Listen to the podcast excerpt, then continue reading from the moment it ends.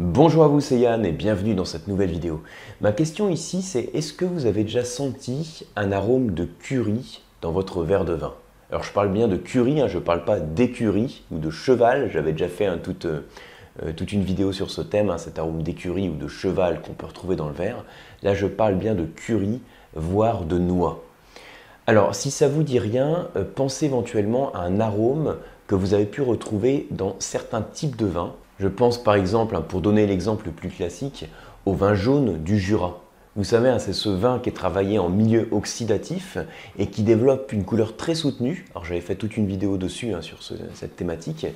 Et il développe donc ce type d'arôme assez caractéristique. Si ça vous dit toujours rien, pensez éventuellement à un vieux Porto, un vieux Madère.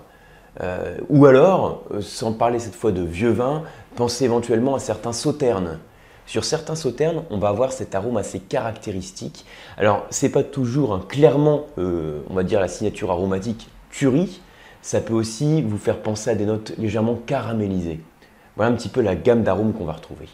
Et en fait, au travers des exemples que je vous cite et des exemples d'arômes aussi, un exemple de vin et exemple d'arômes, je veux vous parler ici d'une molécule qu'on appelle le sautolon.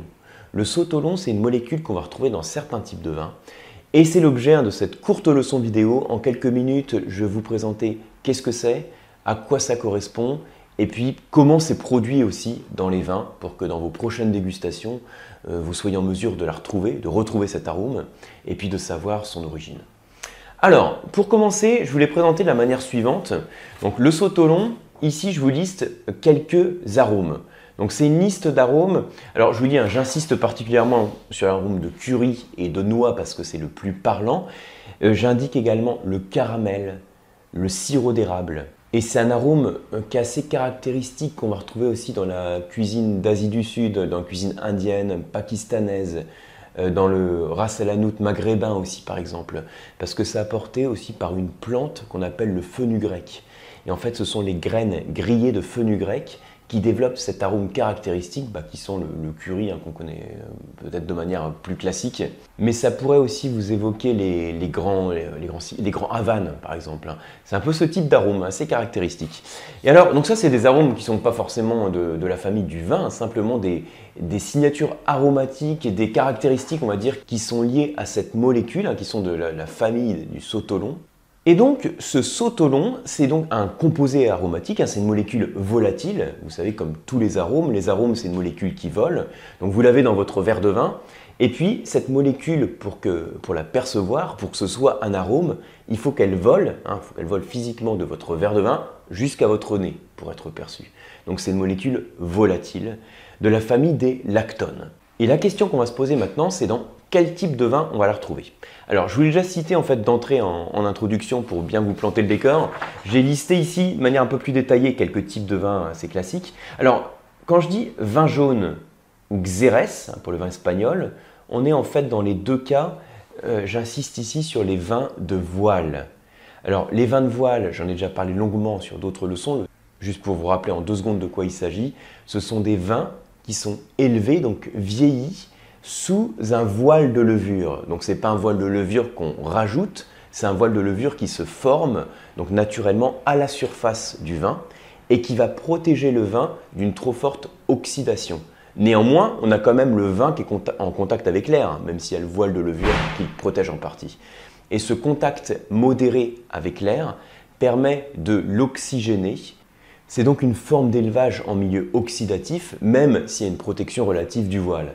Et ça développe ce type d'arôme, ce type de molécules. Donc j'ai mis vin jaune, j'ai mis Xérès, je vous ai mis aussi après des vieux. Alors là, je vais tout mettre dans la même catégorie ici. J'ai écrit vieux Porto, Madère, donc les Porto Twenty. Les, euh, ici, ce que j'écris VDN, ça veut dire les vins doux naturels.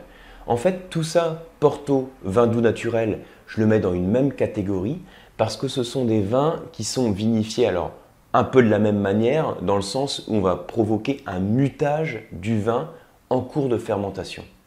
Je rappelle en une seconde de quoi il s'agit. Le mutage, c'est simplement que vous avez les levures qui travaillent, hein, qui convertissent le sucre en alcool. Et pendant que les levures travaillent, on va rajouter de l'alcool concentré. Concentré, ça peut être à 70%, 77, 80 ou au-delà. Et cet alcool concentré va tuer la levure, va stopper le travail de fermentation de la levure.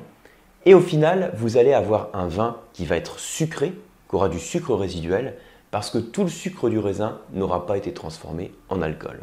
Donc en France, c'est ce qu'on appelle les vins doux naturels que vous allez retrouver dans les, donc typiquement dans les muscats du sud, hein, les muscats de Rivesaltes, muscats de Saint-Jean-de-Minervois, muscats de Lunel par exemple, ou bien dans les Banyuls, les Maury, les Rasto. Donc tout ça, ce sont des vins doux naturels. Et quand, alors, par défaut, si vous prenez un vin doux naturel vintage qui n'a pas eu du tout euh, d'élevage oxydatif, vous serez plutôt sur les arômes de fruits noirs, de fruits macérés à l'eau de vie. Hein, il y aura le côté alcooleux que vous allez percevoir au nez, euh, quelques notes épicées, etc., du fruit confit, mais vous n'aurez pas forcément ces notes euh, qui vont évoquer la caramélisation, parfois les notes un peu épicées, le curry, le caramel, la noix, qui sont liées au sautolon. Pour avoir ce type d'arôme, on va les trouver un plus facilement dans les vins qui ont subi un élevage oxydatif. Vous savez, c'est lié un peu à ce qu'on appelle le goût de rancio donc qui est typiquement ces arômes qui sont développés dans des vins en élevage oxydatif. Alors, je vous ai mis aussi, donc à la fin de, la liste, sous euh, VDN et puis les, Madères Vieux Porto, je vous ai mis aussi, alors c'est pas tellement lisible, vous le dis, Sauterne, Tokay. Alors Sauterne, Tokay, là on n'est plus sur des vins en élevage oxydatif, mais on est sur des vins qui sont issus de raisins botrytisés. Botrytisé, vous savez, c'est quand on a des raisins qui sont attaqués par un champignon qu'on appelle le Botrytis cinerea, qui va dessécher le raisin, donc le raisin va se flétrir, il va le concentrer en arôme, en sucre aussi, hein, en acidité, il va le composer, le composer, le concentrer en tous ses composants. On va le vinifier et donc le jus qui s'en découle va nous donner un vin avec du sucre résiduel.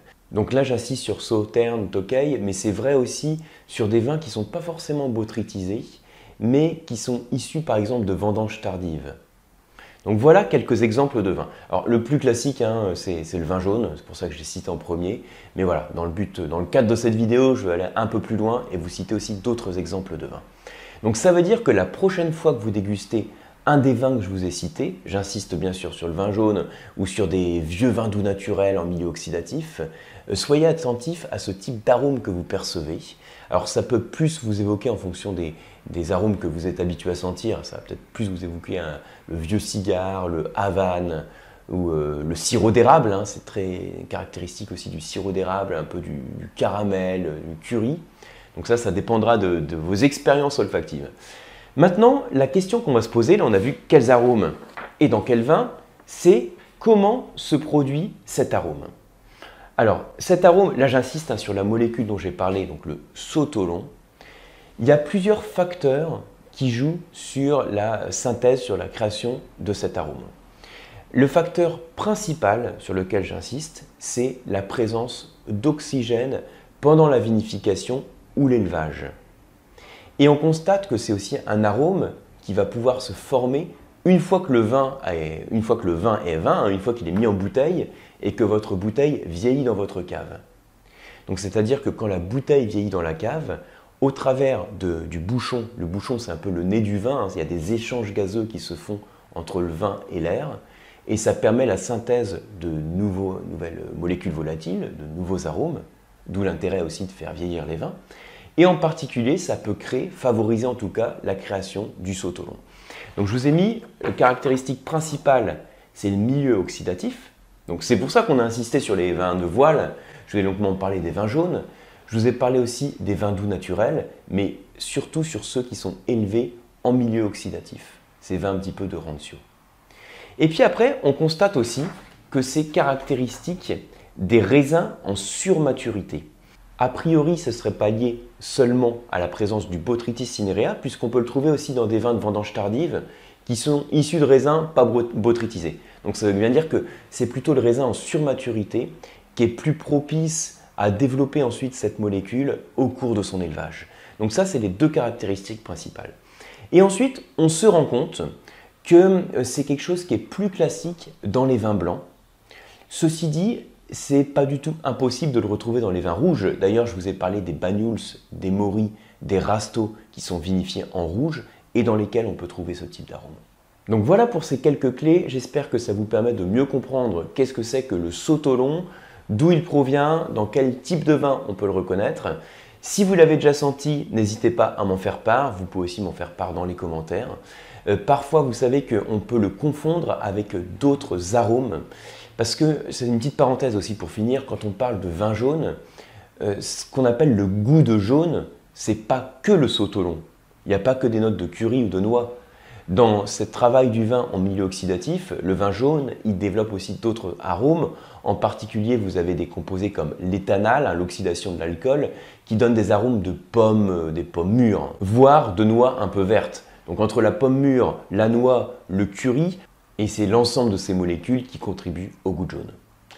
J'espère que vous avez aimé cette vidéo. Si c'est le cas, merci de la liker, merci de la partager. Et puis si ce n'est pas encore fait, merci de vous abonner à ma chaîne.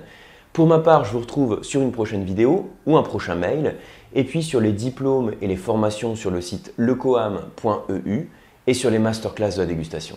Merci et à bientôt.